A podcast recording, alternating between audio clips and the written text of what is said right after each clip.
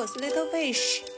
我在北京。大家好，我是满满，我在上海。大家好，我是乔娜，我在台南。暑假太忙了，报复性的补课的，不能说补课，报复性的学习。对我们暑假有一期报复性的学习，哎，对，然后，嗯，所以之前就比较忙一点，嗯。然后今天我们来聊一个啊轻松的话题，我们来聊聊月下啊，乐队的夏天，对，年轻一下。最近反正就是第三季嘛，其实一开始还是有一点点不温不火吧。我觉得就上一期这个瓦伊娜和任素汐合作的这个《大梦》，对，应该是就是这一季第第一首比较出圈的歌吧。最最近的话也正好我我又把第一季就是又在。重温一下，所以，嗯，还是有一些，还是一些感受吧。嗯，我们要不先先聊聊就是大梦呗，就是大家都听了的，这个是我们仨都听了的，太红了，感受怎么样？不想听也会听到，这么红吗？哦，我的天，我好久不看朋友圈了，因为我真的是，正好我们之前在聊的时候，乔娜就说这个。这首歌就有点像是，就他出圈的那个程度，也许就有点像第一季九连真人的这个默契少年穷嘛。嗯，然后我就忽然感觉真的是这样啊，就是他这两首歌体现了完全不一样的精神面貌，可能可能也有一点点反映我们这这段时间以来的心境的转变嘛，对吧？其实像《月下》第一季出一九年的时候。对吧？真的，现在想起来，一九年那个时候还是蛮充满希望的。其实感觉就是说，大家会真心实意的想要去奋斗，然后想要去改变自己的生活，因为觉得一切都在向好嘛，是吧？嗯嗯。哎，那个莫欺少年穷的那那种非常昂扬的，而且就那个小号一起来，哇，那种非常非常燃的那种那种感觉，真的印象太深刻了。确实，就当时是。非常非常的震撼，这首歌，嗯，对啊，我觉得一九年的时候整体的经济情况还是非常向好的，就那时候贸易战还没有开始啊，就是正好就是国家经济都在高速发展，很多高新行业，比如说那个时候的建筑行业还没有没落，然后金融啊、互联网啊这些都创造了不少财富神话，所以大家就一堆梦想。就是凭只要凭自己努力，总觉得就可以，诶，成为一个有追求、能够现实能够实现的人。我觉得这个到现在一一九年到现在大概四年哦，就经历了疫情之后嘛，然后整整个全球经济的放缓，然后特别是今年，然后各大企业都纷纷裁员。整个的就业环境非常糟糕，然后年轻人就特别看不到希望。而且我就是在回看第一季的时候，就也有蛮多的这个对比嘛，就是这样对比第一季和第三季的话，就就拿这个意见的表达来说，也是非常明显的不一样了。就是第一季的时候，其实是有一些把乐评人的那个。他们的评论，甚至他们的辩论，针锋相对的那种演出来的，对吧？然后，但是第三季的话，现在就基本上都不让乐评人讲话了，就只只有这个后期他们录进去的，啊，有那么一些比较做平衡的一些评论，基本上都比较不温不火了，有时候比较，呃，一般是比较夸夸的。但是第一季的时候，我现在回头看，我真的会觉得哇，其实也就四年之前嘛，对吧？但是其实那个时候的电视火药味很足，很足的是吧？其实有时候你就想起，包括这个其实多方面原因，就是包括饭圈的这种影响，可能在一九年的时候也没有那么的强烈。就是你会发现，那个时候有一些乐评人讲话那种不客气的那种态度。在今天看来，我们会觉得很不可思议，就是因为这种这种言论，如果你今天放到社交媒体上的话，你肯定就被骂死了，对吧？你肯定就会被各种攻击。一九年的时候，就是说，当然他们把这种比较呃有火药味的评价放出来，肯定是有提高收视率的这样考虑。但但是也是出于就是他们知道这个东西它不至于造成太大的伤害的，不至于。但是像今天的话，我就觉得我一看到他们那样说话，我我第一反应就是哇，这不得被网暴吗？然后我就然后我就我就忽然意识到，为什么我自己已经把自己对吧，就已经变成了把自己给扭曲成这个样子了。就是我一听到这种比较有鲜明的观点的东西，我。我第一反应是这种东西难道不会被网暴吗？而不是说，对吧？我我要去听这个人的这个观点，他为什么有这种这种非常呃比较激烈一点的观点？然后他的理由是什么？哇，我就觉得，可能这些年就不知不觉间，我自己的心态也在发生变化。而且你你不回看的话，你真的不觉得，真的有点，因为你又不回看，你好像觉得，哦，就反正月月下也有第三季，然后好像。好像都挺正常啊，然后也是嘛，反正各种乐队的 PK，然后啊，有的时候也有遗憾，有的时候也有有一些意外之喜，但但是其实你有时候对比的时候，你会发现，可能这些年还是变化了很多的。嗯，第第一季除了这个九连真人的话，其实还是有呃很多很多作品也很不错，就是这个像刺猬的，对对吧？啊，新裤子嘛，嗯，像海龟先生也是非常的，对，非常的有有创意，有有这种就很有作者性的，嗯，这种乐队。然后今年的话，其实也有一些这种非常的有个性的乐队，不过就比较比较遗憾的是，就一轮游，甚至都没有就没有那个对话的。环节就直接就只是剪了一段一小段那个表演的片段，嗯，像那个绝对纯洁，就是我觉得也是蛮蛮不错的一个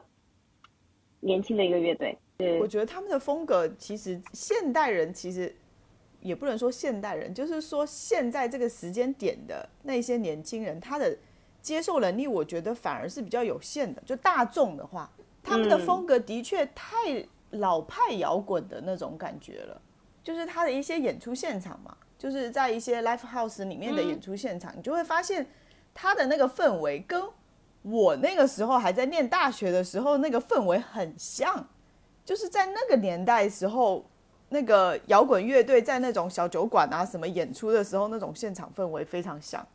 但是我觉得现在的现在这个这个这个时间点的 live house 已经不是这样子的了。我前段时间还刚好看了一篇文章，就是他其实就在说，现在的其其实这种独立乐队反而已经没有办法去 live house 演出了。你像以前我们去外面酒吧演出嘛，包含他们就是一些比较有名的的乐队去小酒馆演出，它其实费用是非常低的，它甚至酒馆是不会不会收钱，或者是比如说你会卖门票嘛。很多这种 live house 的酒馆其实是不会跟你拆成啊，或者是就是一定要收你什么场地费啊这种这种东西的，反而会有些时候会让你就是酒免费喝，然后这种之类的，就是那个年代啦。但是现在的 live house 就变成了一种好像文青的演艺场所，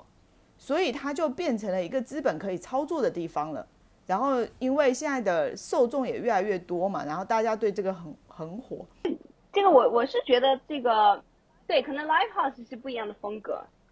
就是，但是他们可能是说去音乐节吧，嗯，音乐节应该是一个比较重要的，还有巡演这些，对啊，所以我觉得其实像呃月下第一季的话，也是相当于是捧红了很多的乐队的嘛，呃，然后也是肉眼可见的这个票价啊身价就上涨了，对，所以嗯。其实，当受众越来越多的时候，这里就变变成一个产业嘛。其实，我觉得不管任何一个行业，其实都这样。就是当一个行业火了之后，它其实慢慢的就会就是往变形的那个，就是慢慢就会越走越变形了。对，因为以前相当于是一种小众小众文化，然后你要做成大众口味之后，就像就最后就像春晚一样，你你任何一个专业方面都不能够让专业的人满满意。对对对，而且里面操作的空间就越来越多。嗯，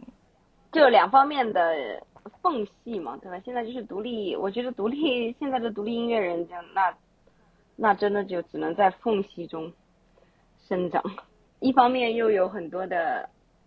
审查制度的这样子各种这个控制，另外一方面就是，对吧？可能会有一些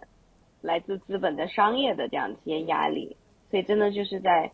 缝隙里边儿生长。对我我觉得确实是现在这种网络经济的传播文化，它就是导致了这种头部集中效应特别强。就像咱们就是说最最近最火的那个网网络直播一样，你说那个李佳琦为啥就能够？大家开玩笑就是说日薪几百万是吧？他收入为什么那么高？其实他把嗯千千万万那个小商家赚钱的机会就集中到一个人手里去了嘛，这这种。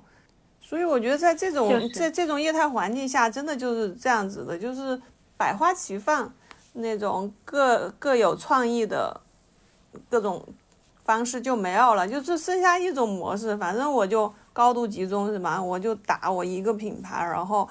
压供应商也好，或者你用什么也好，就是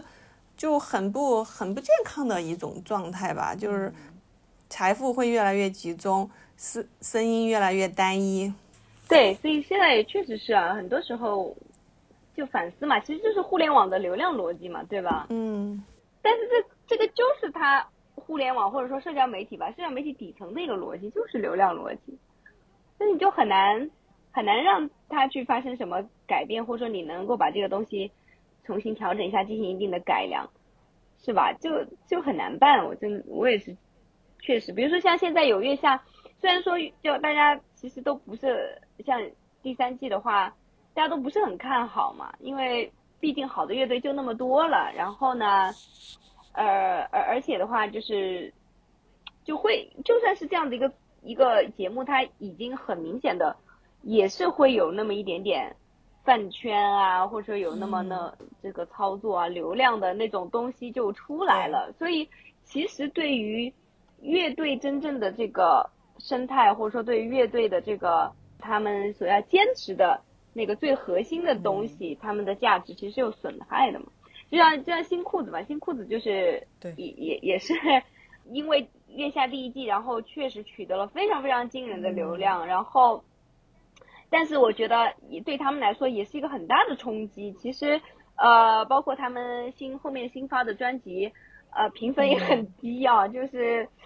对，就是大家其实就会发现，我觉得很难，我觉得真的很难两全有有人能够接得住，就是能能平衡的了这个东西，而而且很多时候真的就是，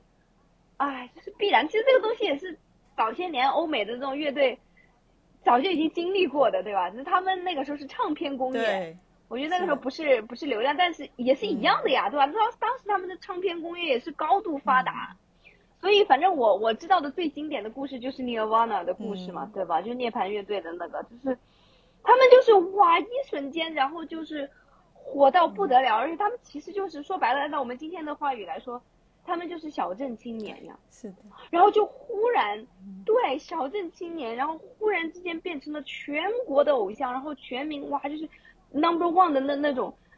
那那种偶像哇，然后就完全就是主唱就是完全没有办法再在这个基础之上再继续他的艺术的创作，就是音乐，他已经完全不知道他的出发点在哪里，因为他之前他就是一个对吧？对那种底层的的声音，真实的这种呃感受，他的生命体验从他的音乐里边流淌出来的。但他现在变成了一个，对吧？全就是就是闪闪发光的明星的时候，他已经没有办法再再去创作了。这个对他来说就是一个致命的打击。其实嗯我就说你你你刚刚提到大梦嘛，其实我也是嗯，蛮担心的，就是就是有九年真人他们这种，就是这个不好的案例在前，其实我也会蛮担心的，就是说。当瓦伊娜他们乐队真的因为这首曲子，你看现在就处于爆红的状态，他们的生活状态也一定会发生改变。那他以后写出来的东西，就会不会就像你刚刚就是讲牛妈呢他们的主唱要继续创作真正属于他们底层的东西的时候，你的所有对生活的感受啊，这些东西其实就已经不见了。是，但是另外一方面的话，就是因为其实像新裤子，像像彭磊嘛，他也是一个非常非常真实的人。我觉得其实彭磊跟大张伟有很多的相似之处，对，包括我我最最近重看第一季的时候，就也也有第三季嘛，对，反正就是其实大张伟因为啊，他简直就是综艺宝藏嘛，对吧？有他的节目真的是可看性要高非常多，然后。他就是其实经常都会他在节目里边儿，呃，其实向向大家去呈现他的这种内心的其实一些纠结的，但是他自己会说啊，他为了这个节目嘛，就是说为为了这个，就是为了钱嘛，就他肯定会会说他已经自洽了，他已经想通了啊，但是呢，就是其实你会发现他经常会。去谈到他非常的敬佩有一些坚持在做乐队的人嘛，他经常会谈到他对对对方的这种就发自内心的这种敬意，就是其实他自己是知道的，他就是呃做出了自己的选择嘛。啊，他本来你想想看，当年这个花儿横空出世，对吧？他十四岁就写了这么嗯，就是很有力量的一首摇滚的歌曲。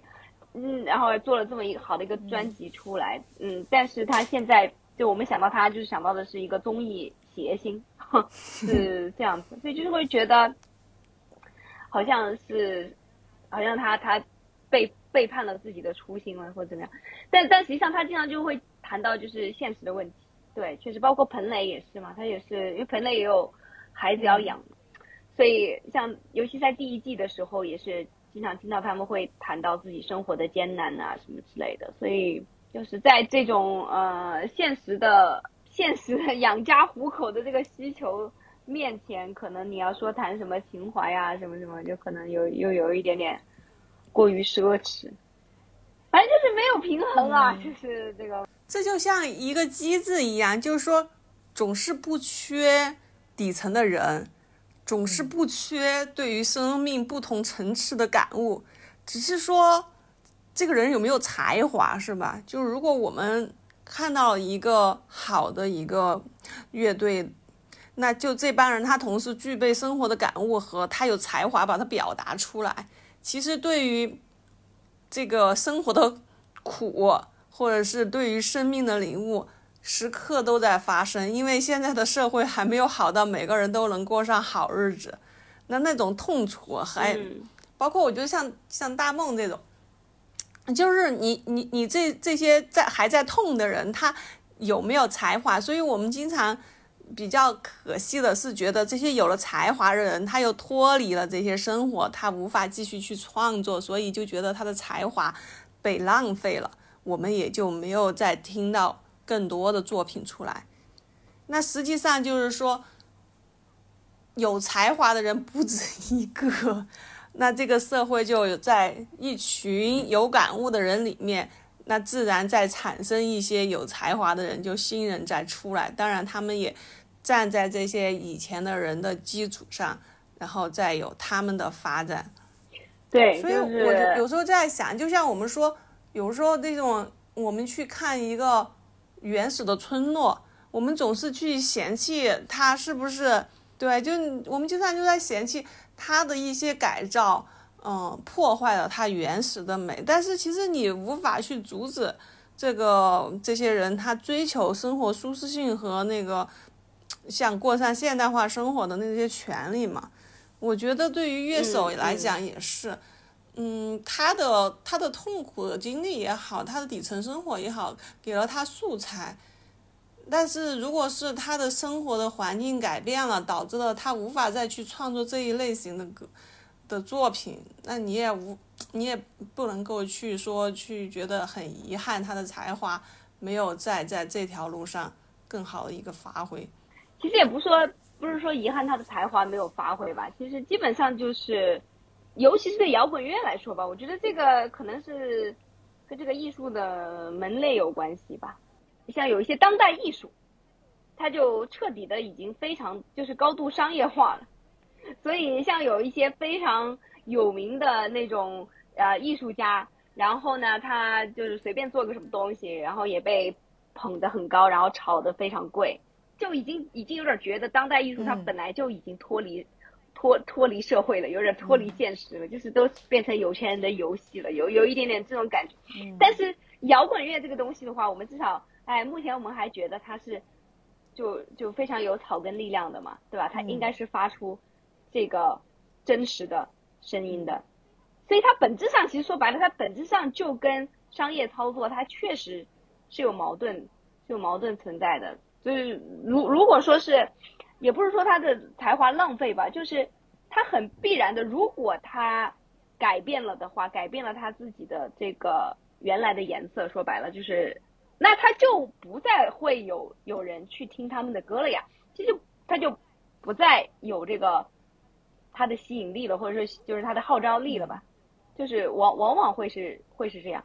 啊，但当然其实也有很多的乐队，就是他可以保持他们的本色的嘛。就比如说像像那个，我看那个文文章有去追踪啊第一季的那些呃乐队的啊，比如说像痛仰啊，我就觉得还真的是非常非常的佩服。其实像这些就是中国这种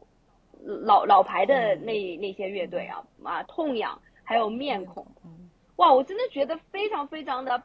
佩服他们，就是其实他们这么些年来，他已经有积累自己的呃一些这种，就是在在金钱方面他们是有所积累的，但是他们就是有意识的可能让自己跟这种流量的东西就保保持一点距离吧，对，所所以他们没有得到那样子的财富，但是其实在他们的一个这样子的一个。自己的一个社群里，自己的这个世界里边，其实是还蛮自给自足的吧，就一直还能做得很好。比如说像像那个呃宋养的话，就是他之前也是有有过一个新闻，就是他在疫情期间他有捐款嘛，有捐款一百万，然后他也有把自己新专辑的这个收入用来进行一些做一些公益的，然然后他的新专辑的评价也很好，所以就是就感觉这算是一个比较积极的例子。比较正面的例子，所以他也他也确实是有意识的，他们他们是没有没有去再参加综艺啊，没有再去去搞一些会给他们增加流量的东西啊，凡是反而是比较比较踏实的，就是做巡演啊，做专辑啊，就是继续做事情。哎，其实就发现至少他们自己是有走出自己的这条路，我觉得还真的是很佩服。真真的就是不能够。你不能成为那个头部的，我觉得，你成为那个头部的，谁也受不了。我觉得，那你看，像这些老牌的乐队，他们都有一个特点，就是他们一方面是很很有口碑，很有人气，很有粉丝基础，就是很你这不能叫粉丝啊，就是很有这个他们他们的这个有有一大区有一大批欣赏他们的人，但是但是他们又不是属于那种。超级破圈，然后 超级网红的那种呀，然后但凡你成为了那种，就很可怕。对，所以就像刚才我们聊的，所以这个瓦伊娜也确实是我觉得很危险。那我我当时觉得，反正我最最早了解到瓦伊娜的时候，我是对他们的那个生活方式是非常非常的羡慕，就是，当然我觉得这也有综艺它美美化的一部分了。因为我自己其实也有关注，就是比较多的这种，嗯，其实去尝试回归小的小镇啊，或者回归这种，甚至是村落里边，然后但是他们希望在那里过上一种比较，也是现代的生活，然后比较有有意义的，可能跟自然更加和谐的一种一种生活，而且他们也也特别希望能够在。呃，在当地能够建立一个社群的这种嘛，但其实我我看了很多人的这种尝试，都是很不容易的，各方面原因嘛。因为其实本来在在我们我们这里的话，就是你不可能说我随便去找一块地，然后我在那儿自己按照我自己想要的方式去过活，这是不可能的。你必须要有人管着你，对 你必须要去报备，你必须要各种各样啊，所以。所以其实都是有非常非常多的限制的，嗯，但是呢，就像瓦伊娜，他们可能是因为他们也是确实非常非常小嘛，就也就是几个人，他们也没有什么想要去呃扩大自己的社群的这样子的一个一些一些行动吧，所以就呃，反正得以去，呃，有这样子的一个空间，按照自己的想法，就是，嗯，比如说他就尽可能的让让自己的生活整个的这个过程中低低碳排放的，对吧？然后呢，包括就是他的这个，像我他在月下里边也有分享的，就是他的那个厕所，他自己修了一个，呃，非常环保的那种，就是可以自己去做处理的厕厕所，就是可以把它就搞什么，就是反正，呃，他会把它弄成干燥的，然后就是完全不会有气味，然后就直接可以作为肥料这样子的，嗯，啊，非就就就像类似像这样，然后呢，嗯，当然他有自己的田地嘛，所以就可以过上这种自给自足的生活，基本上是这样。就觉得特别，真的就是蛮蛮理想化的。然后呢，就是在节目里边他就讲了，所以当时我就觉得特别特别羡慕嘛。也是因为他们这个大梦比较出圈以后呢，我看那个武志红就是也是那个公众号上面也写了一篇他们的采访，我觉得那篇就是讲的比较会会讲到一些比较现实的部分，就是我觉得像那个就其中的一个他们乐队其中的一个呃呃主唱叫巴农嘛，嗯。因为他应该就是那个年纪最大的，还有七零后。然后他之前也是在城市里边去打拼的，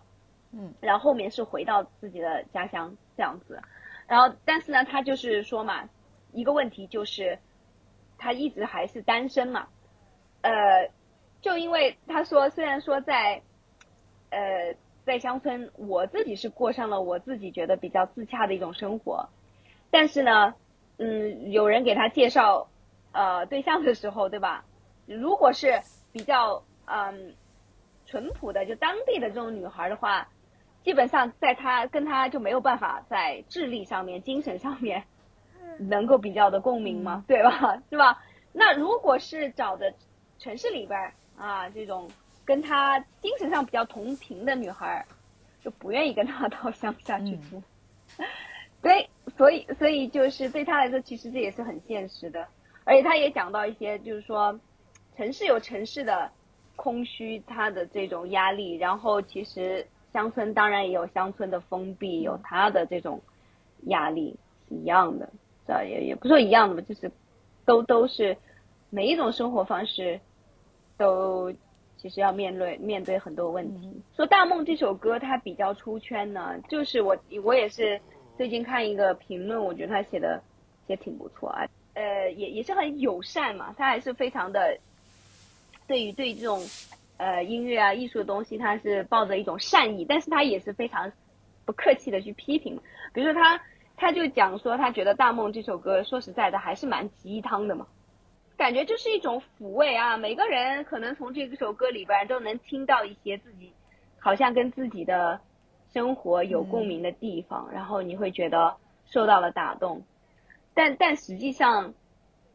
对吧？他的表达其实是，你你可以认为是是很缺乏锋芒的，对，就是就有就是，所以想想就有点鸡汤了嘛，对不对？是。然后我还看到有评论说他们假农民，他们其实我觉得不能算是那种啊，所以对啊，所以这个也是一个嗯。比较矛盾的一个点，至少巴巴农是比较典型，比较代表的是中产，其实已经是一个城市中产，然后但是回到农村，对吧？然后能够过上一种比较呃比较舒适一些的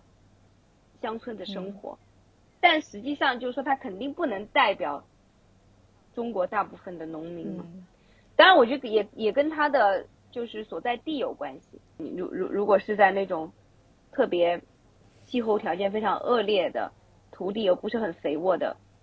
地方当农民，如果一辈子被困在那里，但这个这个是无法想象的，而且这这种生活也没有任何可以浪漫化的地方，所以它其实代表的是一种比较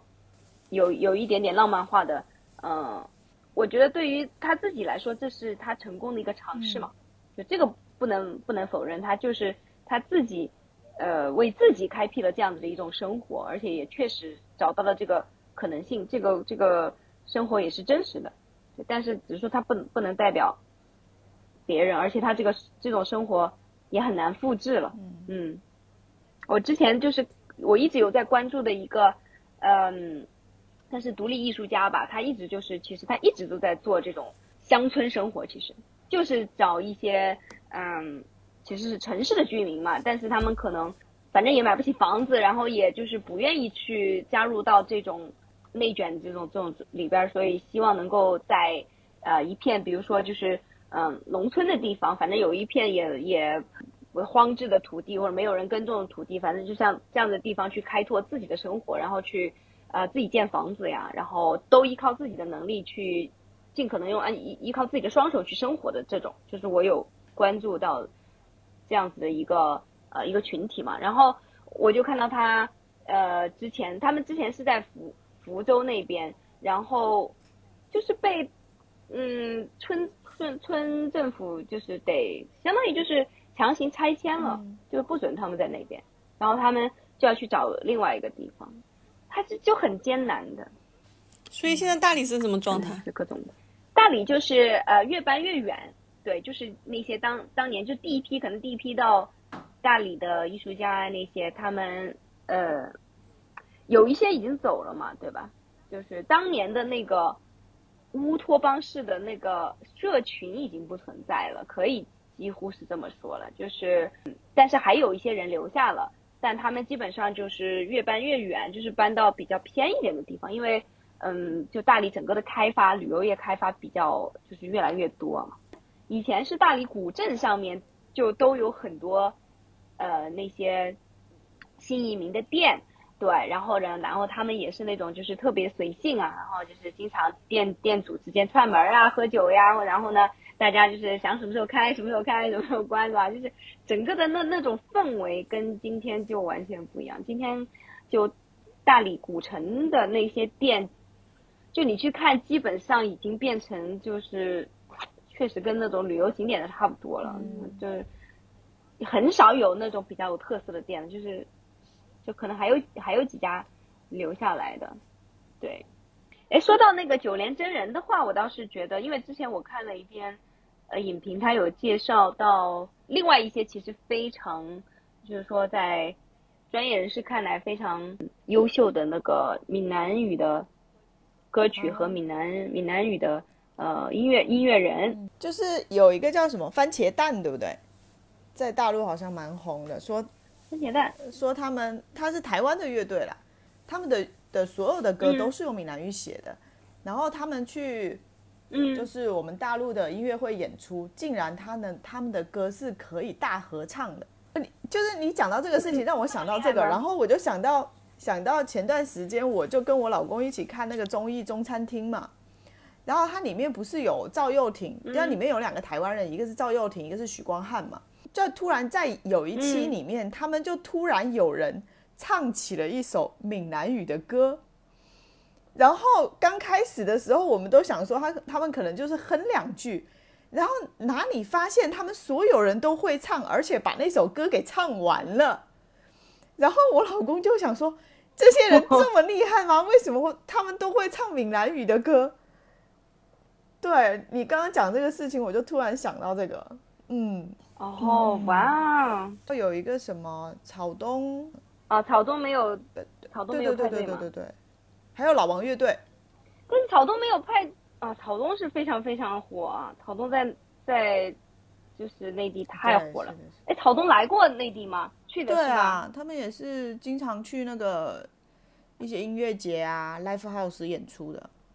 他们就是那个山海嘛。对对对。然后我我是看到那个，呃，就是评论里面有提到一支乐队叫交工乐队。哦，对。客客家的，对吧？嗯美容啊，林声祥，对的，林声祥，就是说他拿了三个金曲奖，然后没钱吃饭了，就是 家里让他回去接他们家的什么养鸡场还是养猪场来的？是是是是是的，是的。所以，我我看的那个评论就是这个澎湃澎湃游戏，它里边也也有讲，就是就说如果。如果你觉得大梦给你带来了很很强的感动的话，你可以去听听交工乐队，然后就说在其实也是描绘底层人的生活嘛，但是但是可能这个这个他们的这个语言啊，就是从可能它的深度、犀利程度可能会更更嗯。更强烈一些。对的，嗯，其实呃，我觉得看像那个看月下，当时看月下第二季的时候，我是有看，嗯，B 站上面的一个节目，对，当年就是也特别火，就是呃非常有趣啊，是一个呃双人乐队，然后他们有两个德国的朋友嘛，然后就是音乐知识非常丰富，然后听歌经验也非常非常多，然后他们就邀请来，呃，就聊这个每一期他们就剪一集，然后就是呃会聊一聊他们对这些乐队的评价，然后还有这些乐队的曲风，让他们想到什么呃别的乐队之类的啊，就那个叫做德国乐迷看月下嘛，呃，我觉得还是呃非常非常喜欢看他们这个这个节目，然后收有很多很多的收获，我就觉得其实有时候真的也是啊，就是听他们聊这个音乐就很感慨，就是也是年轻人嘛，对吧？他可能人家比我们年轻很多，这样就是他们就知道这么多，对吧？然后呢，而且就是随便听一个音乐，他们他们是真的可以去去欣赏啊，他可以可以讲得出来这个呃曲风，这个和声是怎么写，这个和弦，然后这个调式或者各种啊，然后这个乐器呃各种它是怎么样去编曲的这个思路啊，等等等等等，然后给你讲得出非常多的细节出来，然后让你觉得哎，我听的歌是白听的。没有，我觉得挺好。你他有学术流，有感觉流嘛。我们就是感觉流，我们听着好听就好。就是我吃菜，我我吃菜，虽然我不知道这个厨师在里面装加了什么调料，为什么这些调料放在一起就好吃，但是我能吃得出来，哎，这盘菜好吃，那我吃了就开心。嗯，这就是那个永恒的辩题吗，就美美美是一种主观还是客观的？美是主观还是客观的？就是就是这个永恒辩题。但他们那一季我就觉得特别有意思，就是呃，当时他们就带火了一个英文单词，就是 cheesy，因为他们